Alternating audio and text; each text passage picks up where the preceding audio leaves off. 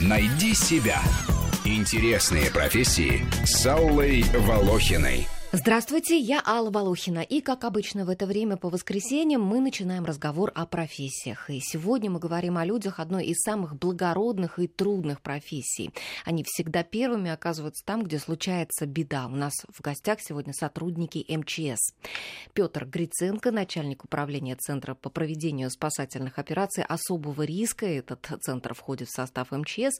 И Лариса Пыжьянова, замдиректора Центра психологической помощи МЧС России. Здравствуйте. Здравствуйте. Здравствуйте. Спасибо, что пришли к нам на программу. Таких героических людей не часто видишь рядом. Скажите, вот а, первый мой вопрос будет как раз о героизме. Вот а, героизм и совершение подвигов. Входит ли это в служебные обязанности спасателей? Или геройство надо избегать и действовать по инструкции? Ну, геройство не стремятся, думаю, наши сотрудники, и в обязанностях не прописано у нас действовать Э, совершать подвиги и геройствовать. Но каждый сотрудник, э, пришедший в МЧС, каждый спасатель, который э, трудится в нашем министерстве, ставит спасение жизни других людей во главе всего. И нередко мы видим проявление вот как раз героизма во всех крупных чрезвычайных ситуациях, при каких-то больших происшествиях, когда трудятся наши, наши товарищи. Угу.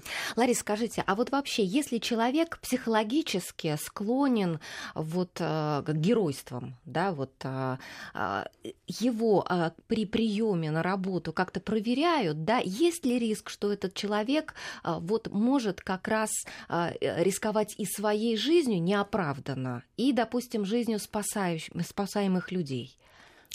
А, все сотрудники, которые приходят на работу в нашу систему, они проходят профессиональную психологическую диагностику. И, э, собственно, даже уже на моменте поступления в ВУЗ абитуриенты тоже проходят комплекс диагностических методик, которые а, направлены в том числе на выявление вот этих личностных особенностей. Вот то, что вы сказали, склонность геройствовать, склонность к риску, с одной стороны, Э, для людей вот таких вот профессий, профессий, связанных с риском. Это как бы необходимый компонент, а, да, с одной У стороны. них должна быть э, в структуре личности вот эта вот готовность пойти туда, откуда, в принципе, нормальные люди убегают. Ну, понимаете, что идти в огонь, идти туда, где может произойти обрушение, идти туда, где смертельно опасно, э, в нас не заложена природа, у нас обратная должна быть реакция. Люди, которые профессионально работают вот в таком министерстве, как наше, они э, должны быть готовы. Это их профессиональная обязанность. И внутренняя готовность должна быть к этому и осознание того, что они идут туда, где опасно. Но это осознанный риск. То есть, Но, с другой стороны, они... наверное, должна быть и какая-то осторожность в этих людях. А, должен Или быть... снижен порог Должен быть осознанный риск. То есть человек должен четко уметь проанализировать ситуацию, поэтому мы обращаем внимание в том числе и на развитие таких мыслительных процессов, как умение анализировать ситуацию, быстро делать выводы. И человек должен понимать, ради чего он рискует. Если он все-таки понимает, что это риск для его собственной жизни, то он должен понимать, зачем он это делает. Ни в коем случае не должна быть ситуация такая, когда люди погибают. Да, такое случается, но это трагедия, это трагедия для всех.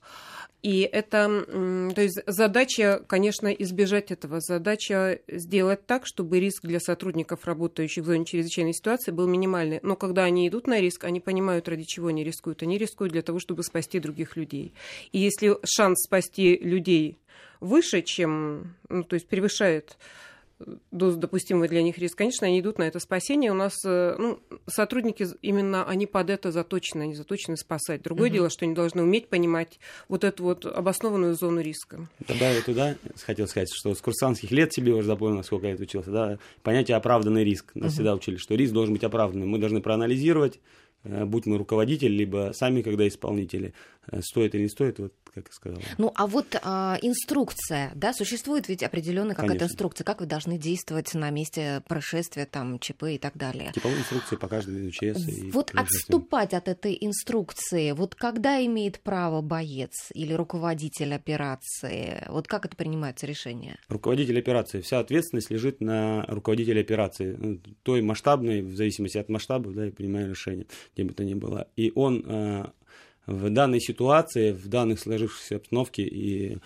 все сделано для того, чтобы спасти человеческую жизнь. И если есть необходимость, он может принять отступление эти сделать. Я вспомнила одну из ситуаций, когда был пожар с обрушением, третьи сутки, разбирают завалы, и не всех людей еще нашли. То есть стоят семьи, понятно, что до сих пор они не связались с близким, близким значит, они где-то там, а найти их не могут. И мужчина, наверное, уже ему лет 80 был, очень пожилой, не могли найти его сына. Там была вся семья, и жена, и родственники какие-то. Были разные очень реакции. Можно понимать, какие у людей в этот момент могут быть реакции. Была и агрессия, были и слезы, было... А что и... это была за трагедия? Это, вот вы говорите, завал был. Ну, это был пожар с обрушением торгового комплекса. Ага. И в тот момент, конечно, люди имеют право на любые свои реакции. Им кажется, что можно это делать быстрее, можно это делать как-то эффективнее, и они могут говорить, ну почему же, вот кого-то нашли, почему же не нашли наших близких.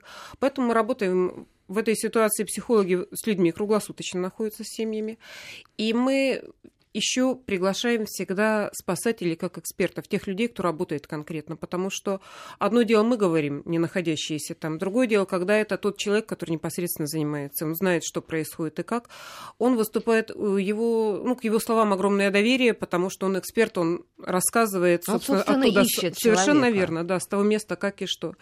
И вот подходит в какой-то момент как раз спасатель оттуда и начинает объяснять, то есть на схеме буквально показывает, какой они сейчас участок прошли, где и что.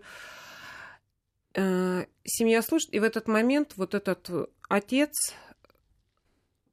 говорит, он такой очень молчаливый был человек, он говорит, вы знаете, я вам очень сочувствую, потому что самое тяжелое – это хотеть помочь и не мочь помочь. И в этот момент у него слезы появились. То есть человек, который вообще держался, не плакал, знаете, такой вот мобилизованный. Вот, наверное, действительно это самое тяжелое в нашей профессии. Хотеть помочь и не мочь помочь. И с одной стороны, а с другой стороны, вот когда у нас спрашивают вообще, ну, вот как вы переходите в вашу профессию, это же тяжело, как вы вообще с этим справляетесь, это один из самых мощных ресурсов наших профессиональных, потому что ты делаешь все, что можешь. Мне кажется, гораздо тяжелее сидеть и смотреть, вот, знаете, по телевизору или со стороны, там вот что-то произошло, трагедия, и ты как человек в это вовлекаешься, ты не можешь не вовлечься, и тебе хочется что-то делать, а ты ничего не можешь. А вот там ты можешь и делаешь, и делаешь вообще все, что можешь. И когда происходит чрезвычайная ситуация, задействуются силы средств гораздо, ну, по крайней мере, вот с превышением все, что можно, и даже чуть больше, потому что действительно приоритет человеческой жизни, он безусловен. Скажите, а вот, э, допустим, вы находитесь на какой-то операции, да, и э, вдруг э, становитесь перед выбором, кого спасать. Бывает такое? Приходится выбирать иногда. А, да, бывает. Вот взять те же самые наводнения, да, последние, которые у нас случилось и на Дальнем Востоке, и за границей мы участвовали. А, были ситуации, где я сам принимал решение. Подходили вот целый город, поселки, населенные пункты большие, вода резко прибывает, большое количество а, на крышах, э, все кричат, всем помочь надо, всем необходимо. В первую очередь э, мы помогали, это дети, женщины с детьми, старики, и в последнюю очередь, уже когда помогли им, мы оказывали помощь мужчинам. Ну, мужчинам давали советы или помогали оторвать какую-то дверь, еще что-то, чтобы они э, дожидались нас, э, ну, с тем, чтобы могли как-то сами спастись. Угу. Скажите, вот а, когда а, находитесь на операции, вот что самое тяжелое для людей, которые задействованы там в спасении? Это физический труд а, или, может быть, ощущение опасности, вот когда ты ее постоянно чувствуешь, и это трудно переносить, или какие-то другие переживания? Вот что именно? Ну, для нас, как спасатель, для меня, наверное, скажу, что э, трудные, когда вот трудно первым молодым сотрудникам, которые приходятся, вливаются в коллектив и выезжают на первые там, чрезвычайные ситуации, а если это особо масштабные какие-то чрезвычайные ситуации, где большое переживание, такие там вот, в истории России, вспомните себя на Шушинскую ГЭС, где я сам оказался первый раз, там, э, молодым спасателем, скажем так, там, а, увидел, на что способна природа, что она просто творит, что человек перед ней бессилен, а, увидел то, что может, а, ну, тела первые, первых погибших увидел, э, в каком они состоянии, не просто как пришел в морг там, физически спокойно, при этом еще надо работать, и вот эти переживания. Но э, рядом со мной оказались старшие товарищи, которые подсказали, как там психологически где-то сняли, где-то сказали, как настроить себя, что это работа, и должны ее делать мы, те, кто подготовлен э, и физически, и знаем, какой инструмент и как это все делать, а не тот, кто э, придет сюда без подготовки. И вот в дальнейшем уже, ну, как бы, я, э, наши спасатели особо мы не, испы, не испытываем трудностей психологических, физических, потому что к этому готовимся. А вот как готовятся спасатели, Лариса? Ну, вы знаете, еще раз хочу подчеркнуть, что еще на том моменте, когда выпускник школы раздумывает, поступать ему, не поступать, когда он приходит, сдает документы в наши вузы, не уже только тогда через идет вузы к вам Нет, приходят, не только правильно? через вузы. У вас да. же ведь э, в э, МЧС Приходят, работают конечно. и подводники, эти водолазы, да, Да, и если это не наши профильные вузы, и они просто и к нам приходят да, э, с другой, допустим, да, с другой, конечно, подготовкой основной, все равно на моменте поступления они проходят э, диагностику профессиональную. Чем лучше проведена вот этот вот э, этап диагностики на, на моменте отбора, тем меньше риска для того, чтобы при дальнейшей службе человек получил, в общем-то, какие-то травмы. травмы психологические. Совершенно верно. Потому что, вы знаете, мы все с вами можем выполнять любую работу. Каждый из нас может выполнить любую работу. Вопрос за счет каких ресурсов.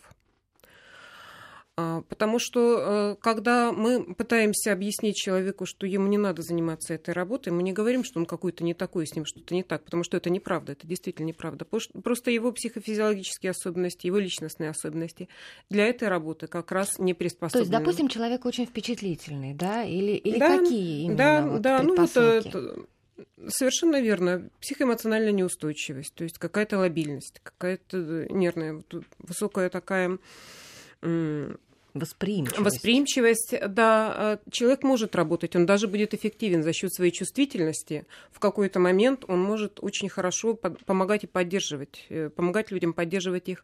Но для него это закончится на первой на второй операции, потому что он профессионально будет э, ну, хорошо, если, в общем-то, он не разрушится сам, не станет еще одним пострадавшим там же в той же, в общем-то, этой Ну, а вообще как-то перед ситуации. выездом вот э, людей как-то настраивают психологически или уже вот в процессе работы? Идет профессиональная психологическая подготовка, то есть она идет в подразделениях планово, когда психологи выезжают, план, график, работают э, тренинги, занятия. То есть людей готовят к тому, с чем они столкнутся, и за счет каких собственных ресурсов, за счет каких возможностей своих личностных человек может с этим справиться. Ну, а можете конкретно, например, вот что-то сказать, э, чтобы не общими словами, чтобы было понятно, вот как именно настраиваете бойцов?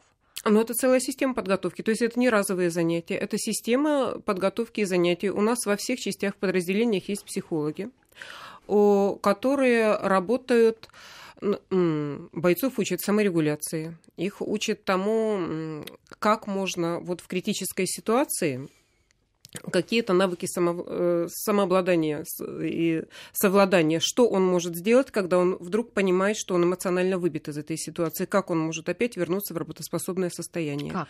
Тренинговые занятия, то есть это тренинги, причем с использованием в том числе и аппаратуры. Вот, нет, э, нет, ну вот он уже на месте находится, и вот он выбит из колеи. Вот как он может войти в себя? Он возвращается, э, значит, тренинги у нас, допустим, приходят, проходят с использованием оборудования биологическая обратная связь.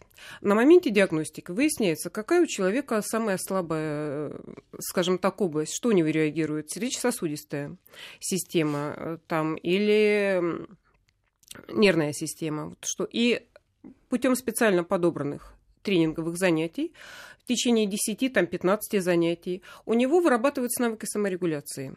То есть он сидит, занимается, набор тренинговых программ и повышается его психофизиологическая устойчивость. Угу. Ну хорошо. А скажите. Практик могу чуть-чуть вот. Да, вот практика меня как раз Те, всего кто, интересует. Да. А, значит, вот у нас подразделение находится на ежедневном дежурстве дежурные смены, которые как раз выезжают, вот как вы попали в ДТП, вам помочь или вскрыть угу. дверь, если там кого-то закрыли окном, то у них есть план подготовки, когда они выезжают, они занимаются. Одним из занятий ежедневных это психологическая подготовка. Ежедневных Еж... вы сказали? Ну ежедневно смена каждый день меняется, люди меняются, которые выступают с ним ежедневно занимаются психологи. Uh-huh. А, помимо, вот, как сказали, тренинги аппараты, есть аппараты, которые настраивают как вот точка возврата. Да? Мы себя сидим, ищут биологическое состояние. Вот когда мы с больших выездов приезжаем, они настраивают. Вот, стол стоит большой, аппаратура, ну, наверное, если грубо сказать, провод прокладывать вокруг всех, которые там должны биометрические импульсы, которые посылают, и вот как одно из занятий, как восстанавливает. А перед этим также вот психологические занятия проводят, когда состояние мы себя учим возвращать. Ну, по крайней мере, у нас так проводят. Когда ты себе представляешь свое состояние идеальное, когда ты дышишь правильно, дыхательная техника, и, допустим, себе представляешь какую-то фигуру, ее поверхность, да, материю структурированную. И вот в этом идеальном состоянии ты ее запоминаешь. И когда ты э, вышел, э, ну, тебя вывел, как вы сказали, из состояния, uh-huh. отошел специалист, он представляет, ну, где-то, когда есть перерыв, когда он уже не работает, не, не в активной фазе, скажем так, операции, он это представил, и возвращается все у него как бы в исходное состояние себя психологически. То есть это даже на бессознательном уровне, это чистая психофизиология, даже подсознательный механизм. Хорошо, работает. расскажите, пожалуйста, в каких операциях вы участвовали? Начну я, наверное.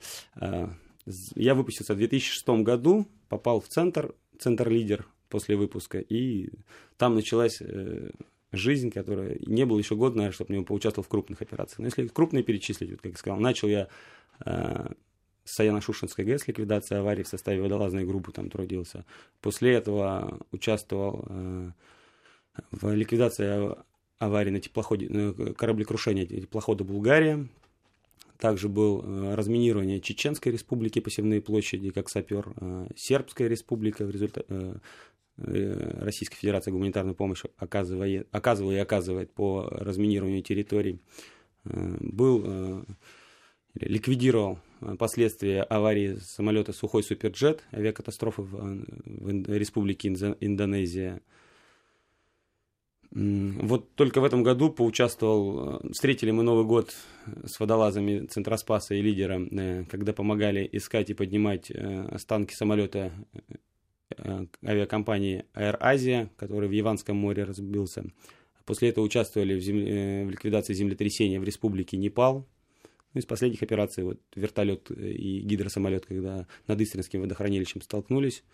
Э, поднимали погибших и доставали сами самолет и вертолет для того, чтобы передать следователям, чтобы восстановить картину и разобраться, потому что дело было. Лариса, а вы, наверное, тоже не только вот в руководстве работаете, Конечно, да, в руководстве я работаю не так давно, да, да, совершенно верно. Угу. Я работала начальником отдела, но и при этом входила в состав группы психологов, которые выезжали на крупные чрезвычайные ситуации. И вот я уже почти 9 лет работаю в центре. За эти 9 лет э, ну, я участвовала в ликвидации последствий многих крупных чрезвычайных ситуаций. У меня их, ну, наверное, больше 40 уже. Это и авиакатастрофы, землетрясения, наводнения, железнодорожные катастрофы, аварии. То есть э, Самые разные ситуации. Ну, вот сотрудники МЧС, они, наверное, постоянно находятся э, в таком режиме э, готовности к да, вылету, да? Конечно. А скажите, как это происходит? То есть у вас где-то собран специальный чемоданчик такой тревожный, да? И вот в какое время, за какой срок вы должны успеть собраться и вылететь? Ну, а, если говорить о нас, у нас в центре существует э, группа Э, аэромобильная группировка, которая входит 100 человек в готовности в течение часа э, выдвинуться, э, ну, выехать за пределы, скажем так, центра, чтобы оказать помощь. Значит, эти люди назначаются центра есть график, да, составляется, когда они заступают на сутки. У каждого есть, ну, не чемоданчик, как вы сказали, а рюкзак угу. литров на 150, в котором уложено все имущество. Стоит также техника специальная, в которой находится лагерь для проживания автономного до 10 суток. Вот этой группировки. Там находится питание, то есть наша группировка, которая выезжает, спасатели, готовы в любой точке земного шара в течение 10 суток автономно, если не будет ни воды, ни топлива, ничего не будет, а выполнять любую задачу. А когда возвращается отряд со спасательной операции, а сколько времени ему дается, там, чтобы отдохнуть, какие-то выходные, как это происходит? Ну, есть приказы у нас, где установлено, сколько человеку за проведенные в командировке должны давать выходных. Ну и сколько? Эм, это всегда по-разному или как? Нет, это прописано. За три дня командировки положено два дня выходных. То есть за проведенные. Но а, так как э, люди ответственные у нас бывают, и помимо того, что я сказал, есть группировка, вот 100 человек он назвал, у нас есть, случаются специфические, да, чрезвычайные ситуации, где нужны те или иные специалисты, ну, в большей степени, чем все остальные. Допустим, э, кораблекрушение произошло, там не нужно много альпинистов или десантников, там нам предпочтение отдается водолазам и средствам роботехнических средств, которые подводными аппаратами э, работают. То есть их количество увеличивается. И если даже э, у тебя выходной, тебе предоставили или находишься ты там, даже в отпуске бывает, э, и есть тебе потребность, все люди ну, сразу прибывают, их вызывают с отпусков и выдвигаются в чрезвычайную А есть ли какое-то ограничение количества командировок в месяц, скажем? Ну, в министерстве установлено, что командировки э, плановые, скажем так, или не опасны, не больше 40 суток то есть человек находится. Но бывает э, а ситуация... В какой период 40 40 Ну, 40, командировка, длительность командировки не должна превышать 40 суток. А, одна? Одна командировка, чтобы да, человек не больше 40 суток находился в командировке на работе. Но бывают ситуации, когда, допустим, как на Дальнем Востоке, когда в 2013 году было наводнение, когда мы провели там ну, э, кто сколько, но некоторые и больше месяц, э, больше полутора месяца там находился. Нет, ну а вот э, именно а, по количеству выездов, вот скажем, в месяц, есть ли так какой какая Нет, ну человек заступает, если в дежурную смену заступает, у него э, в определенную, сколько там ему может смена пройти, что ни одного не случится выезда, угу. а может за смену 4 или 5 раз выехать, угу. и никто не может предсказать. А когда не на выезде спасатели, э, чем они занимаются? А, значит, существует профессиональная подготовка, там вот вы поговорили о психологической подготовке, скажу немножко про профессиональную подготовку. То есть существует план подготовки, где э, люди занимают, вот как в центре у нас, я командное управление, у меня три отдела. Э, под моим командованием три отдела. Это отдел аварийно-спасательных водолазных работ, отдел спасателей-десантников и отдел спасателей-альпинистов. То есть люди, находящиеся на своих должностях в каждом отделе, имеют план занятий. То есть они по своей основной специальности проходят обучение. То есть десантники изучают основном десантные дисциплины. Ну, помимо этого, э, общие дисциплины, как э, физическая подготовка, ежедневные занятия спортом у нас э, в приоритете. Плюс к этому всему ежеквартально, то есть раз в три месяца, каждый отдел выезжает на сборы по своей специфике. То есть десантный отдел выезжает на, для совершения прыжков с парашютом, Э, альпинисты восхождение совершают, либо горнолыжная подготовка, либо спелеологическая подготовка по профилю. Водолазы э, выезжают для того, чтобы совершить погружение на различные глубины. Mm-hmm. Вот сейчас мы говорим, буквально несколько дней назад вернулся водолазом э, со сборов, они совершали на Валдае спуски на 60 метров на средние глубины, отрабатывали. И вот э, буквально вчера отряд убыл на Эльбрус для восхождения альпинистов.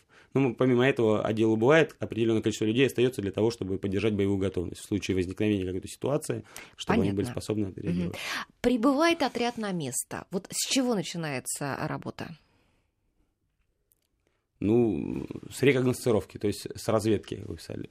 Ну, все здесь зависит очень сложно, и очень э, наш отряд, как бы, э, мы находимся здесь, и федеральное подчинение. То есть мы усиливаем местные группы. Когда начиналось, министерство начало развиваться, то отряд лидеры Центроспас э, очень много вылетал и участвовал, потому что местные спасательные отряды только становились, происходило становление, они создавались, люди подбирались, техника только э, закупалась и была слабая. Но сейчас на уровне э, многие местные отряды и отряды субъектов Российской Федерации очень сильные, поэтому э, мы стали, ну, скажем так, меньше задействоваться, чем раньше на... Ну хорошо, вы аварии. приехали на место какой-то операции, что да. вы делаете а, первым делом? Первым делом руководитель э, операции, руководитель отряда э, вступает в взаимодействие с вышестоящим, то, кому он вступил в оперативное подчинение, кто руководит большой операцией всех на участке. Потому что, допустим, если это землетрясение, есть участки, разбиваются участки работ, э, он получает задачу от того, какая отряду предстоит, что необходимо делать.